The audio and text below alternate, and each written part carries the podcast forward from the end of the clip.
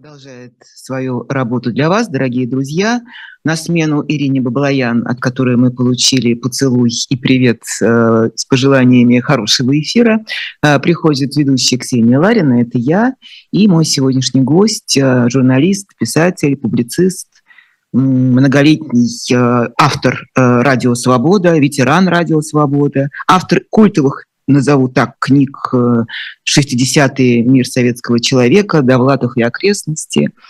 Вторая, вторая соавтор Петра Вайля, которого, к сожалению, с нами уже нету. Александр Генис.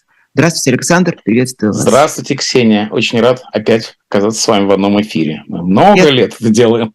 Да, я тоже рада. Хотя, видите, мы на развалинах практически сидим. Нету никакого эхо Москвы. Остались вот эти вот только шевелящиеся живые гвозди. Как говорил Бродский, мы оглядываемся, видим лишь руины. Да, это правда, это правда. Но ничего, зато еще не утратили способность говорить, не утратили способность слышать друг друга. И самое главное, нас слушают и смотрят э, огромное количество людей, за что э, огромное им, извините за повтор, э, благодарности. Да, подписывайтесь, да, ставьте лайки и не забывайте, что мы с вами вот регулярно встречаемся. А, конечно, мы говорим о том, что происходит сейчас в мире, в стране, в России, в Украине, да в мире, что там говорить. Поэтому все эти дифирамбы, от них осталось только название. Я каждый раз предупреждаю, что это дифирамб, что называется, смутного времени. Какое время, такие и дифирамбы. Но, правда, есть и хорошие новости. Вот наш сегодняшний гость может сказать о себе, что да, я все равно делаю то, что умею и то, что должно. И выпустил новую книгу. Я бы с этого начала разговор, потому что больше хороших новостей не будет. Это первая и единственная хорошая новость в нашем эфире. А книга это такая, как я поняла, по аннотации а, такой календарь, да, а, люди и праздники, и где вот над каждым числом есть своя какая-то заметка, свое воспоминание, свое эссе, свое размышление на тему этой конкретной даты, связанной либо с каким-то событием, либо с городом, либо с человеком. Правильно ли я поняла? Совершенно верно. Это когда-то в свое время было такое понятие датский поэт, человек, который пишет стихи к определенной дате. Вот я такой датский автор в данном случае, и эта книга, она имеет подзаголовок «Святство культуры». Она, собственно говоря, э, нужна для того, чтобы каждый день был повод что-нибудь отметить, что-нибудь отпраздновать. Я думаю, что сейчас это особенно важно, потому что э, остается выбор между тяжелой депрессией и попыткой бороться с ними со всеми новостями, которые на нас обрушиваются. Но книгу, конечно, я написал, э, составил еще до войны, и она вышла в издательстве Лены Шубиной, старинного друга издателя. И э, вы говорите, это радостная новость. Конечно, каждый автор мечтает, чтобы его книжка вышла. Но я каждый раз думаю, знаете, о чем? Отвечает ли автор за своих читателей? Довольно сложный вопрос. Но так или иначе, она вышла, и я не жалею, потому что туда вошло лет 25 труда. Я тщательно отбирал всякие такие датские эссейчики, и в результате получился ну, не отрывной календарь, но он такая замена отрывному календарю, и там есть все, кого я люблю, все, кого я благодарен. И все праздники, о которых я многое узнал, потому что, оказывается, ЮНЕСКО отмечает самые невероятные дни. Ну, например, День Тунца или День пляжа. И все это так или иначе нашло в этой довольно толстой книге, которую я не видел, потому что почтовая связь между Россией и Америкой прервана вообще. Так что книги у меня нет. Но, Но она, стороны, наверное, появится в электронном виде, ее можно будет... Появится. Она 29 августа выйдет электронная версия, а бумажную книгу я не видел, но это не трагедия, потому что я ее уже читал. Ну, давайте тогда по датам мы пройдемся, потому что мы с вами в интересное время встречаемся. 19, 20, 21, 22 августа. Это 91 год. А, что про это? Знаете, это самый счастливый день моей жизни. Если 24 февраля, 24 февраля самый несчастный день моей жизни, то 21 августа, когда Пуч проиграл, это самый счастливый день моей жизни. Я прекрасно помню, как мы в Нью-Йорке в студии «Радио Свобода» вместе с моим коллегом и товарищем, старинным другом Борисом Парамоновым купили ящик шампанского и отмечали День русской свободы со всеми сотрудниками э, других редакций В то время было много восточноевропейских редакций, вместе с нами работали, и всему все выпивали за свободу. я вам скажу, что это был самый счастливый день, потому что я увидел, как люди защищают свободу. Это именно то, чего не произошло 24 февраля. И вот между этими двумя датами протекает огромная жизнь. Вы знаете, это 30 лет, которые на самом деле вписывается в звездный час человечества. Ну, скажем, Периклова Греция. Это было 30 лет. Или Флорентийское возрождение, Высокое возрождение. Около 30 лет. Это не так мало. Это жизнь поколения. И мы должны быть благодарны тем людям, которые пришли к Белому дому в августе, за то, что они смогли отстоять свою свободу. И мы должны, не можем быть благодарны Путину, который эту свободу съел. Но он съел ее потому, что ее не сумели защитить. И я никоим образом никому не бросаю упрек в этом, потому что, живя за границей, живя в Америке, а я здесь живу уже почти полвека, нельзя никого, конечно, обвинять. Но трагедия от этого осталась трагедией. Знаете, когда украинцы во время Майдана, когда побили студентов, один миллион киевлян и вообще украинцев вышли в защиту своих побитых студентов, когда наемники Януковича били студентов во время Майдана. Один миллион человек вышли. Вот поэтому Украина становится Западом, сражается с тиранией, защищает цивилизацию. Вот тот самый миллион человек, это и был переломный момент в истории Европы. А, в 91 году, в августе 91 года, после провала путча и, будем так условно называть, победы здоровых э, демократических сил, э, было действительно невероятная такая, была такая эйфория, и как-то все мы поверили в то, что жизнь совсем будет другая, что мы э, отрезаем от себя как масло ножом вот этот, этот советский кошмар и начинаем нашу новую историю свободной демократической России, той самой прекрасной России будущего, о которой так э, мечтали, мечтает Алексей Навальный. Но этого не произошло, хотя я думаю, что у вас наверняка тоже были такие надежды и такие, или это иллюзия, не знаю в ту, в ту пору, как мы это называем. И тогда мой вопрос к вам, как человеку опытному и человеку, который пытается осмыслить вообще все происходящее э, в нашей новейшей истории уж точно. Почему? Где там была ошибка? Когда эта ошибка произошла после августа 91 года? И является ли то, что сегодня произошло э, с нами, является ли и какими-то непроговоренными уроками августа? Знаете, я не согласен с вами тем, что, в том, что ничего не произошло. Еще как произошло? Например, возникло эхо Москвы. Я прекрасно Оно помню. 90 нет, нет, оно, я помню, когда я был в, э, на «Эхо Москвы», еще самой ранней редакции, это было тоже лет 30 назад, но, во всяком случае, именно благодаря вот этим силам, которые не позволили вернуться советской власти, 30 э, лет мы жили так или иначе свободно. Мы могли ездить, мы могли читать, что хотим, мы смотрели, что хотели. И книги издавались. Конечно, свободу душили и душили. Демократии не было, Навального отравили и так далее, и так далее. Но тем не менее, самое свободное советское поколение, которое я знаю, пришлось найти 30 лет. И тем поразительнее, как легко и просто э, это же поколение отдало свою свободу. Э, у меня есть гипотеза. Я понимаю, что все разговоры такие, они гипотетические, но тем не менее человек не может жить без нарратива. Ему нужно вложить свою жизнь и вообще любую жизнь в историю. И для меня это история, которая живо напоминает германскую. Как все мы понимаем, все параллели с Германией сейчас актуальны. Но, вы знаете, мне кажется, что вот этот период между путчем и войной напоминает Веймарскую Германию. Во время Веймарской Германии была демократия. Она была коррумпированная демократия. Воровали, много было очень неприятного и стыдного, бедность, нищета, все было ужасно. И люди, которые жили в Германии, они не любили свою веймарскую демократию. Именно поэтому они стали жертвой Гитлера. И мне кажется, что в первую очередь немцы не любили политику. Это э, еще Гёте говорил о том, что Германия это не политическая страна, в отличие, скажем, от Англии. И именно поэтому политику отдали негодяям, Гитлеру. То же самое произошло в России. Люди, которые добились свободы, добились возможности читать, что хотели, решили, что это уже и есть демократия, что это уже и есть свобода. И отдали свою свободу Путину, потому что политикой заниматься грязно. Это грязное дело, это сплошной обман. Поэтому русский человек не верит в политику и предпочитает отдать ее врагам ну, как Ивану Грозному, скажем. Ну, вот пусть они пачкаются, а мы сохраним свою душу. И вы знаете, у меня, к несчастью, очень много знакомых, которые никогда не голосовали, потому что, ну, все воры, какая разница? И я всегда думаю, что был момент, когда можно было удержаться от Путина, но его никто не, не, не защитил этот момент, как защитили в 91 году страну от пуча. И вот за это мы расплачиваемся, за ненависть, презрение к политике. Потому что политика – это главная часть культуры. Так пошло с Древнего Рима.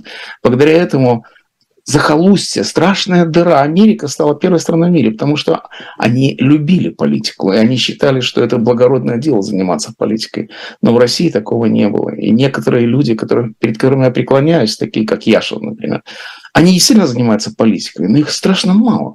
Должны быть миллионы людей. И миллионы людей должны, конечно, ходить на выборы, голосовать. Я понимаю, что выборы сейчас обмануты люди, что все эти выборы не настоящие. Но в свое время этот выбор все-таки был. И Путин пришел к власти, как и Гитлер, при помощи выборов. Только надо отдать, э, вспомнить, что, конечно, Путина назначили. Конечно. Но и тогда были выборы. Я помню, что выборы были какие бы они ни были, если бы все-таки вот 16 миллионов человек проголосовало против обнуления, а если бы проголосовало 90%? Значит, все, кто проголосовали за обнуление, виновны в том, что сегодня происходит. Я не хочу никого обвинять, но я напоминаю, что ответственность за защиту демократии лежит на каждом. Тут ничего с этим сделать нельзя. И это очень печальная история сегодня. Потому что, конечно, несправедливо отношение к русским как пособникам Путина. Не все пособники Путина, абсолютно очевидно это так. Но представим себе Германию, опять-таки, 42 года и туристов, которые приезжают из Германии, скажем, в Англию. И они антифашисты, в всяком случае, они точно не за фашистов. Но довольно трудно представить себе эту картину. Передо мной это стоит каждый день, эта картинка.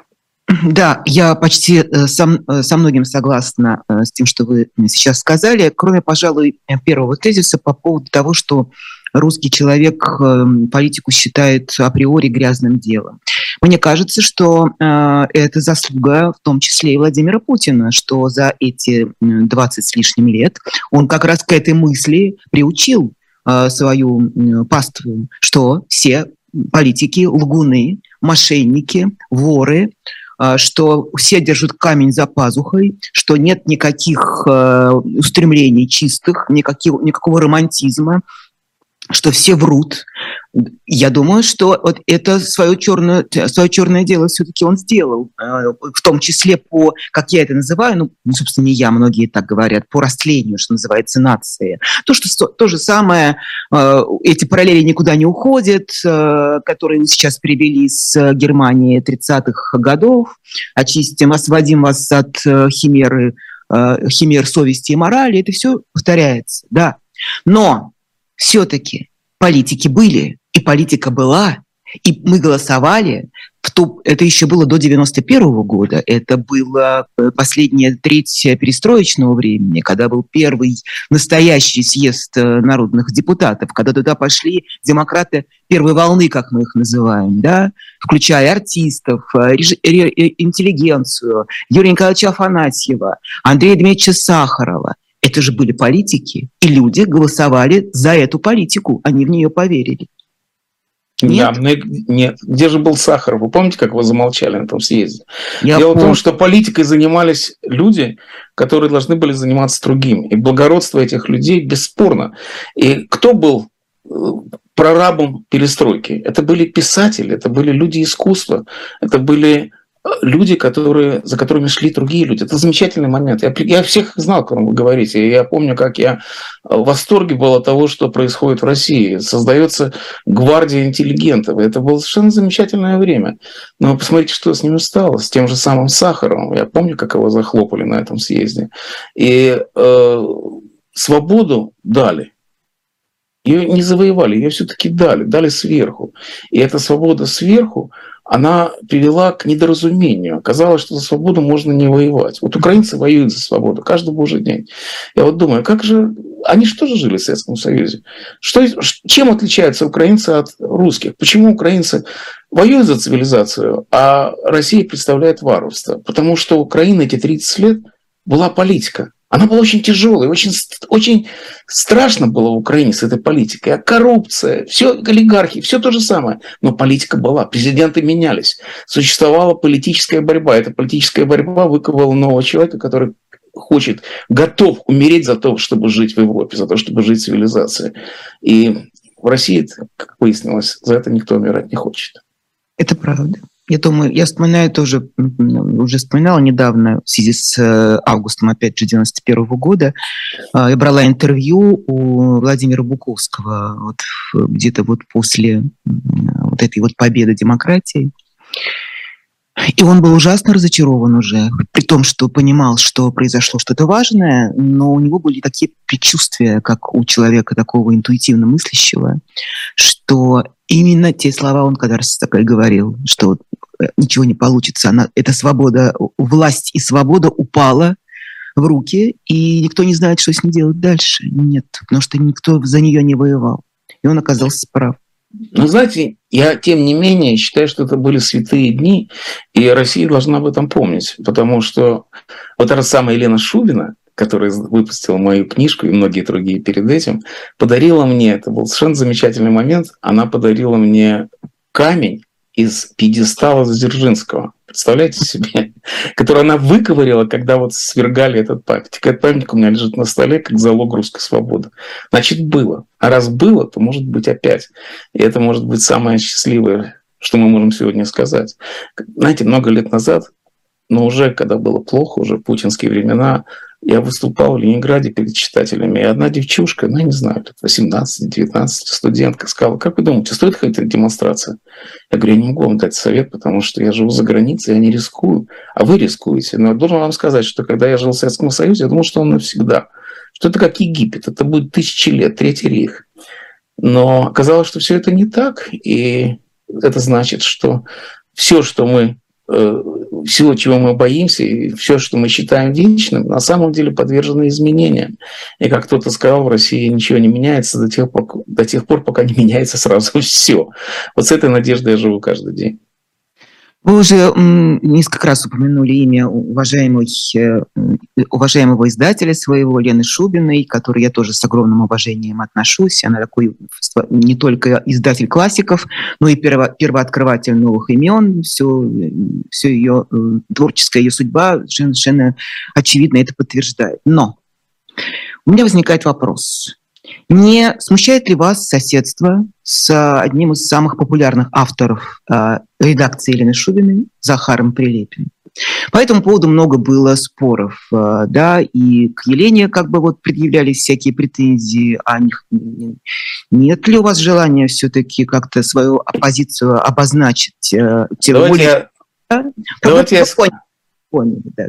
давайте я скажу прямо и ясно, Прилепин негодяй и как Быкова совершенно справедливо назвал, бывший человек. Почему-то сказал тот самый Быков, который считал, что это лучший писатель нашего времени.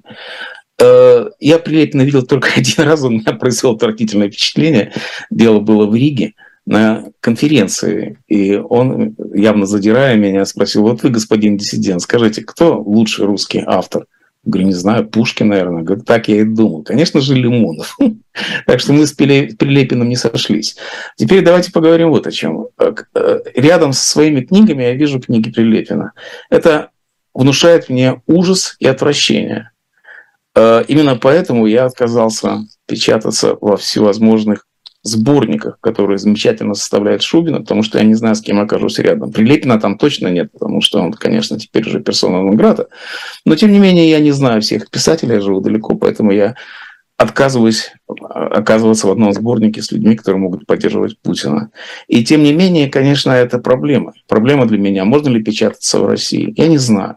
Я не знаю ответа на этот вопрос. Есть точка зрения, например, Акунина, который сказал, что каждый раз, когда читают мои книги, я надеюсь прибавить к противникам Путина еще одного человека. Ну что же, это тоже позиция. Я не уверен, что она абсолютно что ее можно разделять всем, но тем не менее, мне кажется, что это так. И Шубина, Лена Шубина, которую я знаю с 90-х годов, она всегда занималась тем, что распространяла разумное, доброе, вечное. Среди этого есть плевелы. Э, отвечаю ли я за то, кто стоит рядом с в книжном магазине? Я не знаю. Возможно, да. Значит, с этой виной я буду жить. Посмотрим, что будет дальше. Видите, дело в том, что почему Путин не добрался до книг? Потому что тиражи наши смешные. 3 тысячи, 5 тысяч экземпляров. Телевизор – это бомба, а это, это из рогатки уколы, поэтому всем плевать на книги. Но это не значит, что они доберутся до книг тоже, потому что за это возьмутся как раз писатели, которые ревнуют и ненавидят других авторов. И вот это вот прилепинское выступление о том, что мы должны истребить тех, кто молчит про войну, говорит о том, что наступает 1937 год, наступает время доносов. Так что скоро и книги кончатся, если, конечно, не, не произойдет никаких существенных перемен. Кстати, характерно, что Акунин свою новую повесть напечатал уже за границей. И это значит, что мы возвращаемся к тому печальному моменту, который я уже пережил, когда вся русская литература перебирается на Запад, когда все писатели живут так или иначе за границей, либо физически, либо духовно. И эта внутренняя или внешняя эмиграция становится судьбой русской культуры. Самое страшное в том, что я уже там был. Знаете, это для меня все время ощущение того, что я оказался, остался на второй год вот это вот ощущение позора и ужаса. Как же так все повторяется? И, конечно, с этим тяжело жить. Вы знаете, я вот сейчас опять-таки вернусь к немецкой теме. Э, Ремарк, который очень хорошо знал, что такое иммиграция, книги, которые, кстати, называются «Ночь в Лиссабоне», поскольку сейчас в Португалии это для вас актуально. Он там есть интересный разговор. Он говорит, что европейцы, вообще западные люди отнеслись к немецкой миграции плохо. То ли дело к русским. Вот русские, первая волна миграции, те, кто бежал от революции, как-то поддерживали, потому что их жалели. А немцы не очень-то жалеют, потому что... А почему? А потому что у них была свобода, они ее отдали. А если они отдали, то почему должны их жалеть? И вот с этим ужасным ощущением я живу и сегодня. Мне кажется, что есть разница между нами и новой волной заключается в том, что у нас свободы не было. А здесь свобода была 30 лет. Она была ущербная, она была какая угодно, но несравненно больше, чем было в брежневское время. И если эта свобода не сумели распорядиться, то кто в этом виноват? И об этом нужно думать каждый день. Вообще, конечно, поразительно, что целое поколение выросло уже свободное, которое родилось в 90-е годы.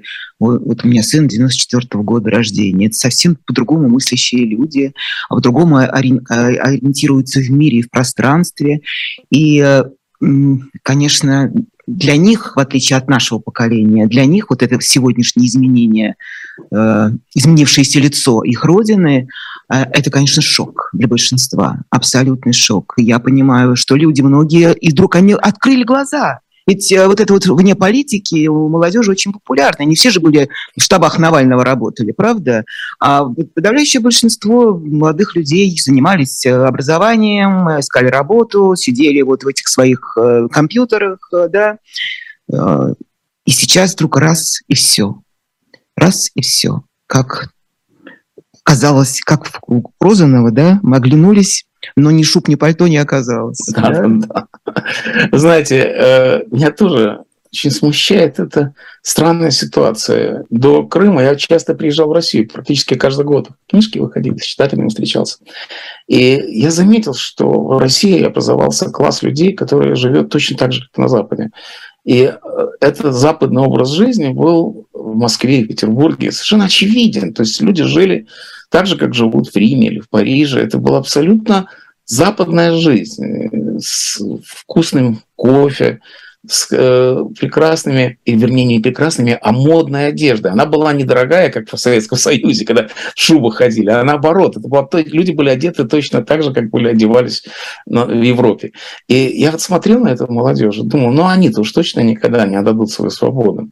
Но есть, конечно, одна история, которая меня смущает. Дело в том, что все эти, вся эта молодежь, они как они жили? Они жили на Западе, не обращая внимания на то, что не хватает одного ингредиента, а именно демократии. То есть они жили потребляли они по-западному, работали они по-западному. Они жили на Западе, но это был не настоящий Запад, потому что не было главного элемента, не было демократии, которая эти свободы гарантировала им. И с этим как бы примирились. Решили, ну какая разница, пусть Путин занимается своими идиотскими вещами, кто на него обращает внимание, а мы будем пить кофе макиато, ни о чем не беспокоиться.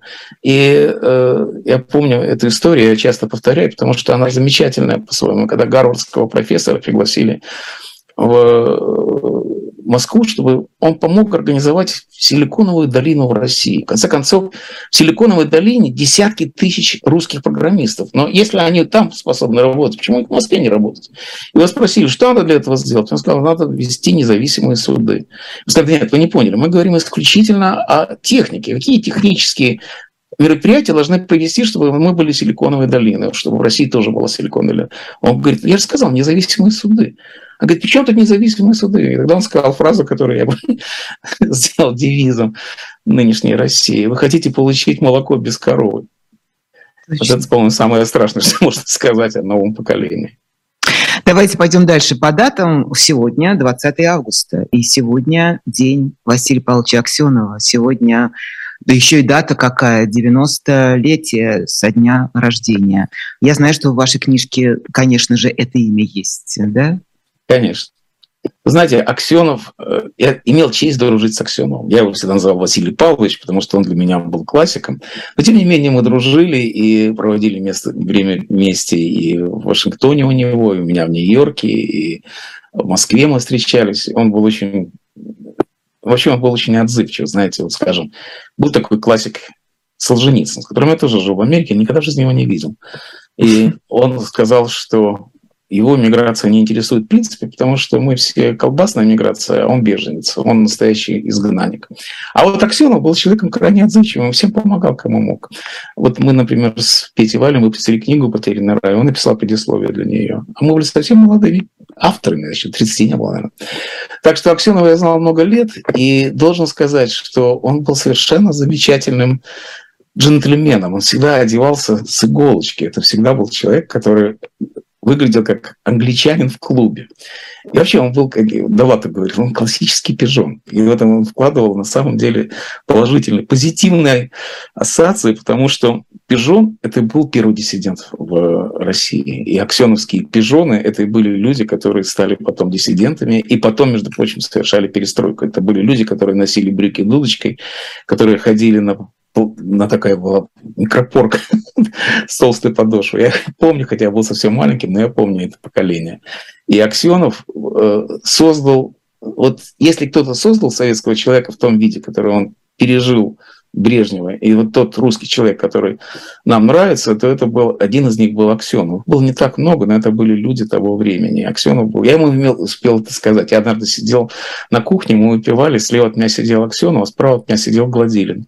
И я сказал, что когда я учился в четвертом классе, я читал Аксенова и Гладилина и думал, что эти люди определяют нашу жизнь. И теперь я могу вам это сказать. Они надулись, и мы за это выпили. Но Аксенов, конечно, очень разный автор. Единственное, что в нем было постоянное, это то, что он постоянно был популярен. Он был популярен в 60-е годы, он был популярен, когда он приехал в эмиграцию. Я его встречал, кстати, когда он приехал на аэродром. Мы, ну, американцам всем встречали Аксенова. Аксенов вышел с самолета, тоже характерная история, вместе со своей женой Майей. У них был один чемоданчик, легкий такой маленький чемоданчик.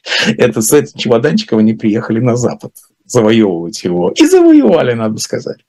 И вот Аксенов был э, автором, когда началась перестройка, когда все, казалось, было напечатано.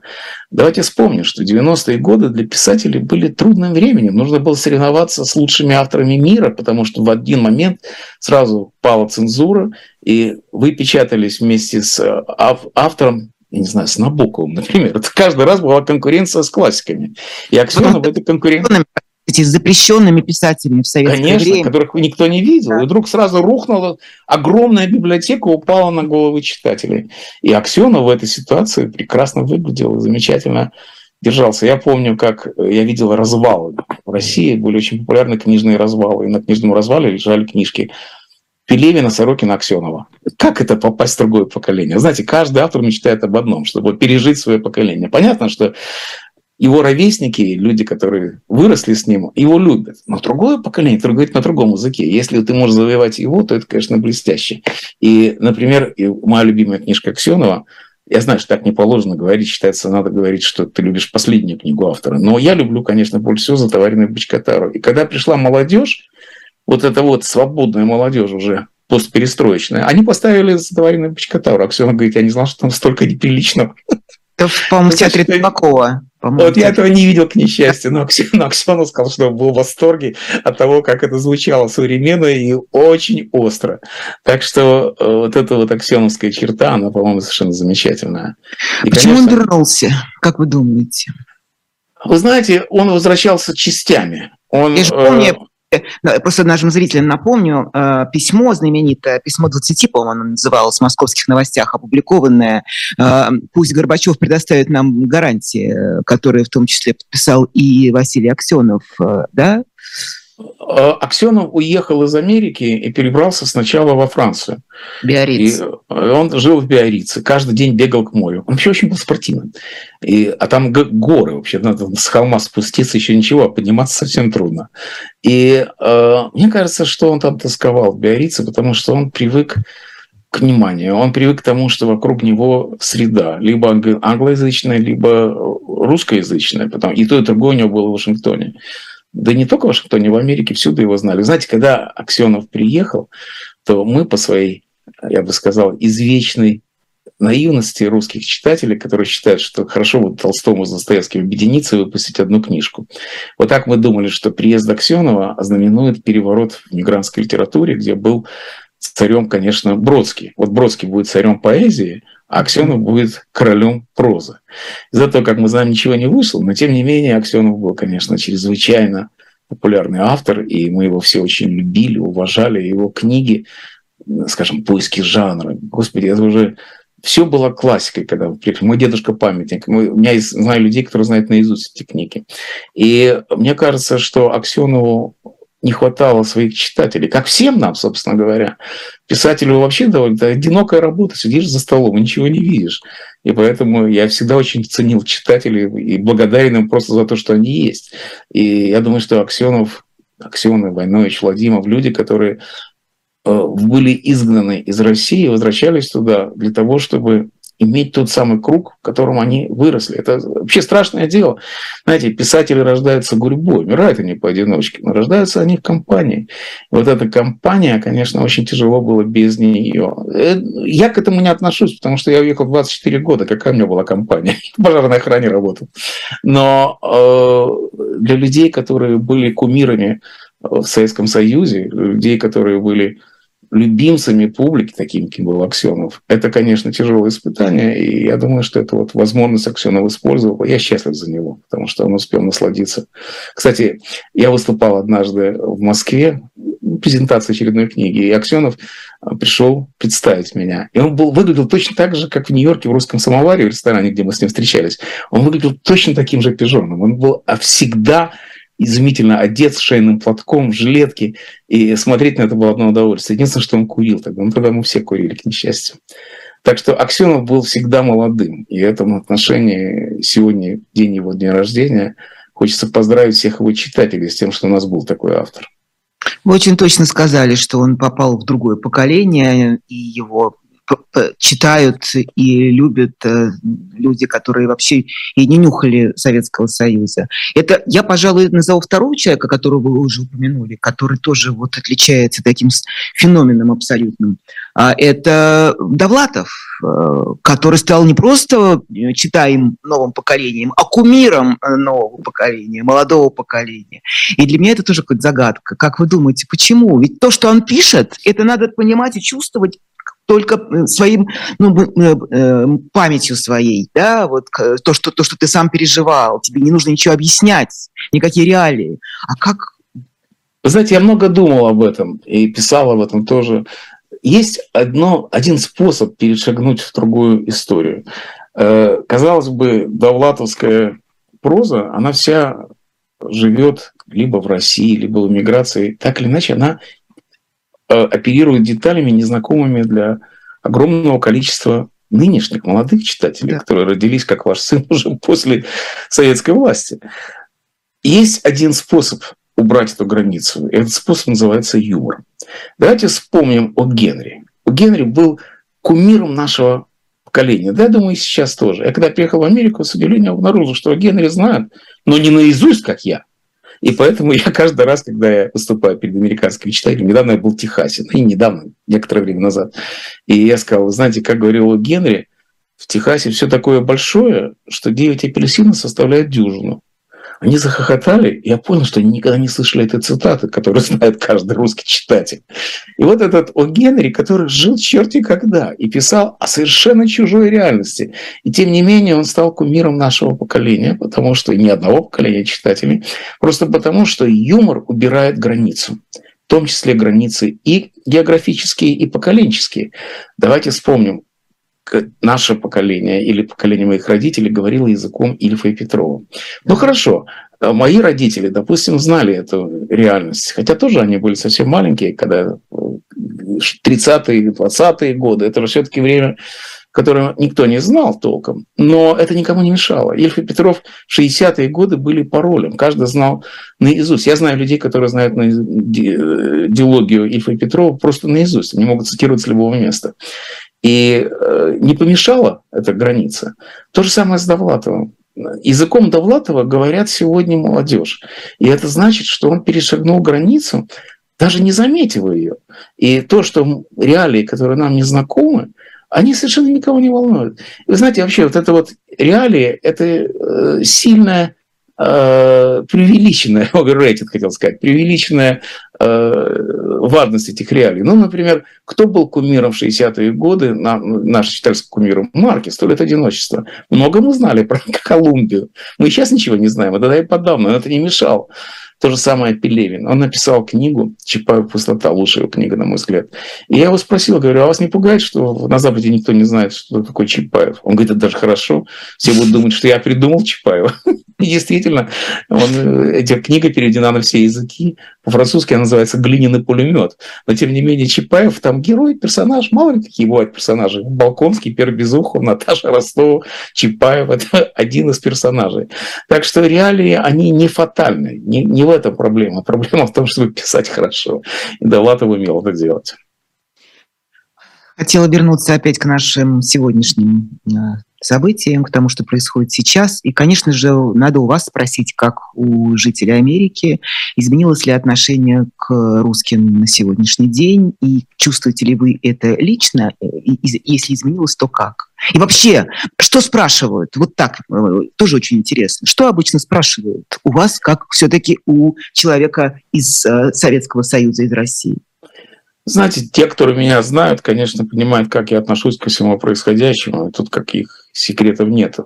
Но я занимался этим вопросом просто потому, что я подготовил цикл передач на Радио Свобода «Война и mm-hmm. война, и славистика война, и расизм и так далее, и так далее. И я разговаривал в основном с профессорами, которые связаны с преподаванием русского языка. Представляете, что такое преподавать язык агрессора сегодня? И это непростая ситуация. И знаете, что мне сказали? Что русских жалеют. Их считают залож... заложниками Путина. Во всяком случае, тех русских, которых они видят здесь, в Америке. И я никогда не видел. Какие-то идиотские разговоры ходили о том, что запретили русскую культуру. Это потому, что люди не представляют себе, что такое русская культура. Это бывает. Они думают, что русская культура это, – это русское телевидение. Нет, это неправда. Русской культуры никакой нет. Есть мировая культура. И часть этой мировой культуры – русская культура. И вычеркнуть из нее нельзя. Знаете, говорят, что нельзя э, копирайт не распространяется на стихи лучших поэтов, потому что все их знают наизусть. Вот так же и с русской культурой. Нельзя вычеркнуть русскую культуру, потому что без этого не будет театра, например. Без Чехова нет театра, не существует. Нет такого театра в мире, который не ставил бы Чехова. И как, кого вычеркивать? Или музыку? Ну, как они будут щелкунчик перед Рождеством 10 щелкунчиков ставятся в Нью-Йорке. И что с этим будет? Это глупость просто, конечно. Но отношение к русским в Америке, знаете, вот моя соседка, которая... Я даже не знал, какие у нее политические взгляды. Но вот мы с ней живем рядышком, она розы выращивает. Пенсионерка такая, замечательная библиотекарь по профессии. Никаких русских корней нет. Но она знает, конечно, что я из России. Хотя я сам теперь говорю, что я из Латвии. Но она знает, что я, кто я такой. И она говорит, ну, знаете, если бы мне дали винтовку, я пошла бы воевать на Украину с русскими агрессорами. Я говорю, ну кто вас пустит? Говорит, я знаю, что не пустит. Но я хотела вам это сказать, чтобы вы знали, что я сочувствую вашей беде. Mm-hmm. Я был тронут, надо сказать, потому что видели бы вы эту пожилую даму. И э, вот это вот отношение, оно нормальное. Дело в том, что к нам так относились когда мы приехали, мы тоже были заложниками Брежнева. Считалось, что мы нормальные люди, а от коммунисты захватили власть. Теперь, конечно, сложнее, потому что, ну что же, кто-то мне сказал, мой товарищ, американец, писатель, который знает русскую литературу, очень он считает только то, что не больше 10 страниц. Вот, скажем, Бабелю он любит, а «Войну и мир» не читал. То есть русская культура для него не самое главное. И он мне сказал, говорит, да, конечно, я понимаю, мы сочувствуем нам, русским, мы попали в такую беду, только непонятно, что вы 30 лет делали. Я говорю, ну, знаете, такая ситуация. А, говорит, да-да, я понимаю ситуацию. Я понял, что он совершенно не хочет со мной ее обсуждать, потому что ему неинтересно. Ну, у вас была возможность. Но вы, наверное, вам нравится жить с Путиным, раз вы живете. И такое отношение тоже есть. Но я бы не сказал, что как-то это отразилось на реальных контактах. Потом, знаете, сейчас все внимание на украинцах. Если американцы занимаются этой проблемой, то это Украина. Пройдите по улице любого города, в всяком случае у нас на северо-востоке Америки, и вы увидите украинские флаги, все. И все, кто может, помогает. Вот, знаете, у меня даже не друзья, а друзья друзей. Американская пара, лет 50. Никаких отношений с Россией нету. Они э, сейчас занимаются довольно сложным делом – вытащить укра... семью украинских беженцев с тремя детьми и поселить их у себя дома на два года.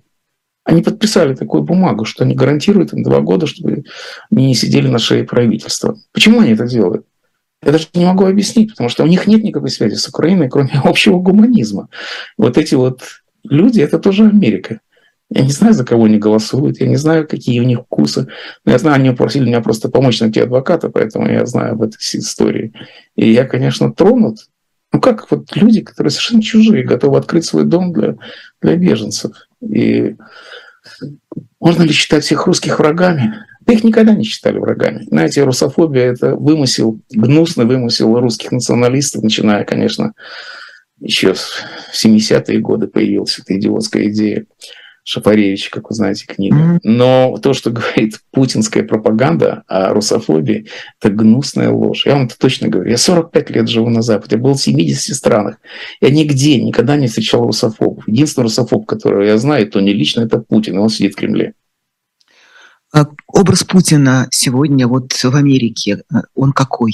Я имею в виду в масс-медиа вообще, вот когда о нем говорят, то что можно сказать про этого человека глазами американских журналистов? Что это за... Вы знаете, это обычный образ, такой же, как Сталин, такой же, как Гитлер. Это образ тирана, кровавого тирана, который абсолютно не достоин того, чтобы обсуждать его э, психологию, обсуждать его политику. Это знаете, это такой хищник, которого надо уничтожить.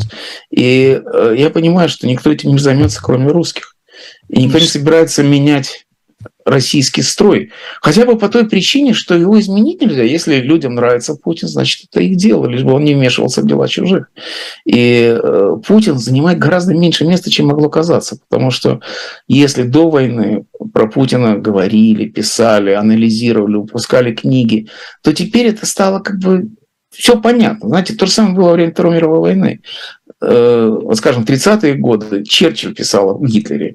И он говорил о том, что Гитлер либо станет спасителем Германии, либо обречет ее на ужасную судьбу. То есть он анализировал Гитлера, он о нем говорил. Но во время войны о Гитлере уже не говорили. Гитлер был уже совершенно очевидным фактом. И э, как э, союзники тогда считали, что Гитлер это лучшая помощь союзником, потому что он отдает идиотские приказы. Это можно сказать и о Путине сегодня, потому что его приказы, конечно, идиотские, и они ведут к разрушению собственной страны. Именно так было с Гитлером. И э, серьезная журналистика американская, она занята проблемами войны, проблемами политической ситуации, Э, но не Путиным лично, потому что с Путиным все в порядке, с ним уже нельзя, он уже не рукопожатный, как теперь принято говорить, и поэтому его как бы отстранили от общественного мнения. И вы знаете, ведь ну, Сталин был такой, Брежнев, конечно, считается сейчас лучше, чем Путин, но вы не забывайте, что при Брежневе было и Прага 68 года, и Афганистан, и Синявский сидел в лагере, и Каратель... все это было при Брежневе, и карательная психиатрия была, и Сахарова кормили. Я все время представляю, я однажды летел в Москву на самолете, а самолеты теперь называются именами. И там был самолет академик Сахаров. И я когда летел на этом самолете, я подумал, что, знаете, ведь еще живы люди, которые пытали Сахарова, они заливали ему в глотку, горло заливали раскаленную еду, чтобы его, не дать его умереть от голода, а с другой стороны помучить его еще больше. И они до сих пор живы, никто не был наказан. Я думаю, что вот мы сегодня говорим о путче. Самое страшное, конечно, что никого не наказали. Ни одного судью, которого... Вот сейчас те же самые судьи, которые судят Яшина того же, я не знаю, кого угодно, они же все негодяи, все до одного. Они все должны отвечать за, за несудные, несудебные приговоры. Это же чудовищно. Но никто не отвечал. Никто. И вот за это мы сейчас получаем по полной. А вы как-то сравнительно недавно, по-моему, вот недели, пару недель назад э, опубликовали э, список э, книг, литературы, которые сейчас вы читаете в эти дни. И там среди этих книг есть и книжка Карла Ясперса да, про коллективную ответственность немцев. А сегодня это одна из тем таких вот общественных дискуссий и в России, и в среде русской оппозиции в изгнании. Вот эта вот тема коллективной вины, коллективной ответственности. Что вы об этом думаете? Вы знаете, я думаю тоже, что думает Ясперс. Ясперсу было тоже непросто. Когда он написал эту книгу Нюрнбергского процесса, вы знаете, ведь немцы ненавидели людей, которые им говорили о том, что они несут коллективную ответственность. Я считал, что вины нет, а ответственность есть. И они ненавидели. Они ненавидели Томаса Мана, например, который не сочувствовал немецким бедам, как они говорили, и не знает, что такое оккупация, и позволяет себе осуждать тех, которые жили в Германии при нацизме, хотя сам он там не жил. И так далее, и так далее. То есть эта тема не новая. Опять-таки, история нас учит тому, что ее надо нельзя повторять, а нужно изучать. И вот это самая большая беда, что, например, большая часть населения России не знает, что во время Второй мировой войны союзники воевали с двумя странами. Это была Россия сталинская и Гитлер. Вот эта фраза, она запрещена, но тем не менее все знают, что Гитлер и Сталин были союзниками. И если бы это... Для этого существовало телевидение, которое, конечно, было захвачено путинским режимом. Но вот в Америке, например, есть History Channel, который иногда называют Гитлер Channel, потому что там показывают все время про войну и опасности фашизма. Господи, если бы такой канал был в России, как это было бы полезно. Сталин Channel, да? Ну вот, и что такое ответственность? Знаете, это очень несправедливо. Но война ужасно несправедливая. Вот, например, немцы. Но были немцы-антифашисты, были немцы, которые не участвовали в нацизме. Не все же были за Гитлера, правда? Гитлер пришел к власти не большинством он победил, 34%, по-моему, было, но я не помню, треть, по-моему, избирателей было за Гитлера, на остальные же не были. А тем не менее все немцы несут ответственность. И это, с этим ничего нельзя сделать, потому что это несправедливо, это нечестно. Но это война нечестная вещь, понимаете? Она, она в любом случае нечестная. И, конечно, когда вот представим себе того же немца, как я уже сказал, в 1942 году он едет в отпуск в Англию. Говорит, я против Гитлера. Но есть на нем ответственность? Есть. А те люди, которые сегодня живут в Германии, ну они уж точно не имеют отношения к Гитлеру.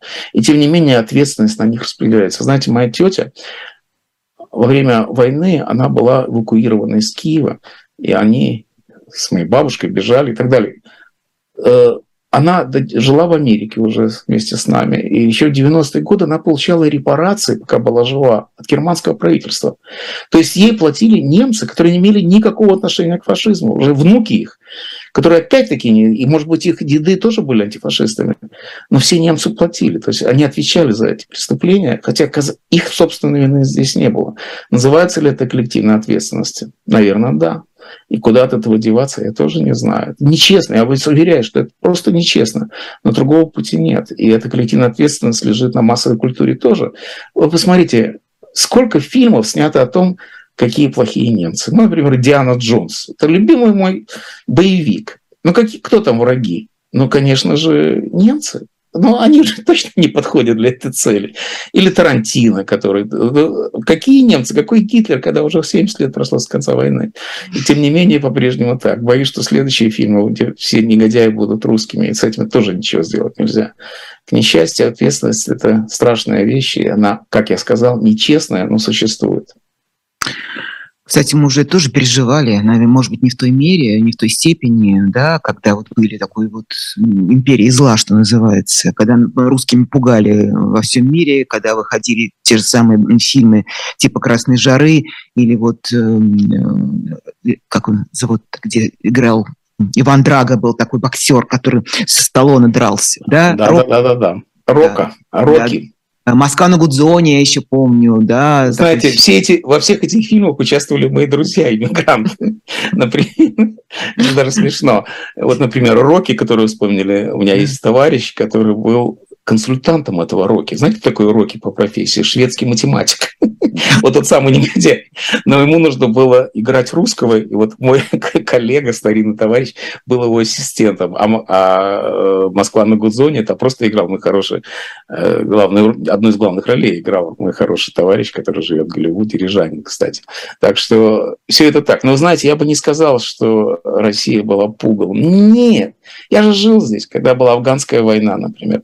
За всю свою американскую жизнь я один раз наткнулся на заплатил за то, что я русский. Это было, когда началась афганская война, и мы пришли в бильярдную, и в Америке в бильярд играют не так, как в России. Я сказал, давайте теперь сыграем по русским правилам. Они сказали, по русским правилам будешь играть в Афганистане. Mm-hmm. Это был единственный случай за 45 лет, когда меня попрекнули этим. Я бы не сказал, что русские были пугалом. Как я сказал, русские были заложниками. Они считали, что им удалось тем, кому удалось сбежать, это большое счастье. Вся Америка состоит из беженцев. Других нету здесь в Америке. От хорошей жизни в Америку не ехали. И поэтому все, кто приехали сюда, их всех понимали именно так. Именно так, как им удалось сбежать из концлагеря, из ГУЛАГа. И поэтому никакого плохого отношения я не видел никогда. Ну и последняя, наверное, э, еще одна дата, вот в эти дни, 24 августа, День независимости Украины. Знаете, это поразительная история. На наших глазах рождается политическая нация. И э, мне кажется, что вот, знаете, Древний Рим был. Да? Я помню, как когда-то я шел по Варшаве, видел памятник Э, солидарности. Я подумал, что вот солидарность – это история как Древний Рим. Вот был Карфаген, это уническая война, и римляне освободились. Это все какая-то древняя история, но вот она произошла на моих глазах, когда солидарность победила страшных коммунистов и русских, которые за ними стояли. И вот сейчас мы видим украинцев, которые совершенно непостижимым для меня образом превратились в другой народ. Они изменились в корне. Мне очень понравились слова Арестовича, которого все мы смотрим, конечно, это кумир человечества. Теперь тоже поразительно. Как же так? Сколько русских смотрит Арестовича? Русских, россиян, каких угодно. Сколько, сколько нас мечтает о поражении российской армии? Сколько нас мечтает о том, чтобы на месте путинского режима выросло что-то другое? И кто и нас, сколько нас, которые считают, что война нужна для того, чтобы победить Путина, а не для того, чтобы победить Украину. Это же совершенно поразительный факт. Так вот, Арестович сказал, что архетип жертвы сменился архетипом героев. И это совершенно замечательно. Это прямо на наших глазах произошло. Встречаем украинцев, говорю, слава Украине, говорит, героям слава. И это стало во всем мире. Я в Берлине шел по улице, видал девочки, что-то, демонстрация какая-то с украинским флагом. Я закричал, слава Украине, а, героям слава. И, и так весь мир понимает, что сейчас идет война, такая же война, как была война с варварами. Вот сейчас стоит армия, которая защищает своими телами Европу, Запад, цивилизацию от варварства, от бучи. Вот это вот самое поразительное. Представьте себе, что Освенцим. Вот Россия – это большой Освенцим, который они собираются устроить для нас всех. И украинцы – это последний предел, это последняя граница, которая это делает. Это то, что Украина со всеми своими сложностями, своими трудностями это делает, по-моему, замечательно. Вы знаете, у меня есть товарищ Андрей Загданский, замечательный режиссер, который снял фильм «Оранжевая зима» о Первом Майдане. И я писал текст для этого фильма. И, и, и я изучил украинскую историю, насколько это возможно, без знания языка. И я понял, что вот так рождается нация. Она рождается, она выковывается во время войны. Война – это судьбоносный период в истории цивилизации. И как это не ужасно, но эта кровь оправдывает будущее Украины. И поэтому я каждый день радуюсь любой победе украинцев и мечтаю о поражении России. Спасибо большое, Александр Генис. Э, в финале напомним для наших российских э, зрителей, что книга Александра Гениса последняя по времени уже продается в книжных магазинах, поэтому, пожалуйста, не забудьте. Она называется «Святцы культуры. Люди и праздники». Там, кстати, на обложке и Шекспир, и Гоголь. Смотрела, да. Ну, а я могу еще напомнить э, моим уже зрителям, что я тоже с вами не прощаюсь. У меня еще одна будет американская связь, но уже на моем канале сегодня в 18.00 по московскому времени. У меня будет в гостях Артемий Троицкий, который сейчас тоже находится вот в краях, где э, живет э, Александр Генис. Ну, а Генису спасибо и надеюсь до встречи. Буду вас всегда Спасибо рад, вам. где угодно. Спасибо. Всегда рад с вами побеседовать. Всего хорошего. До свидания.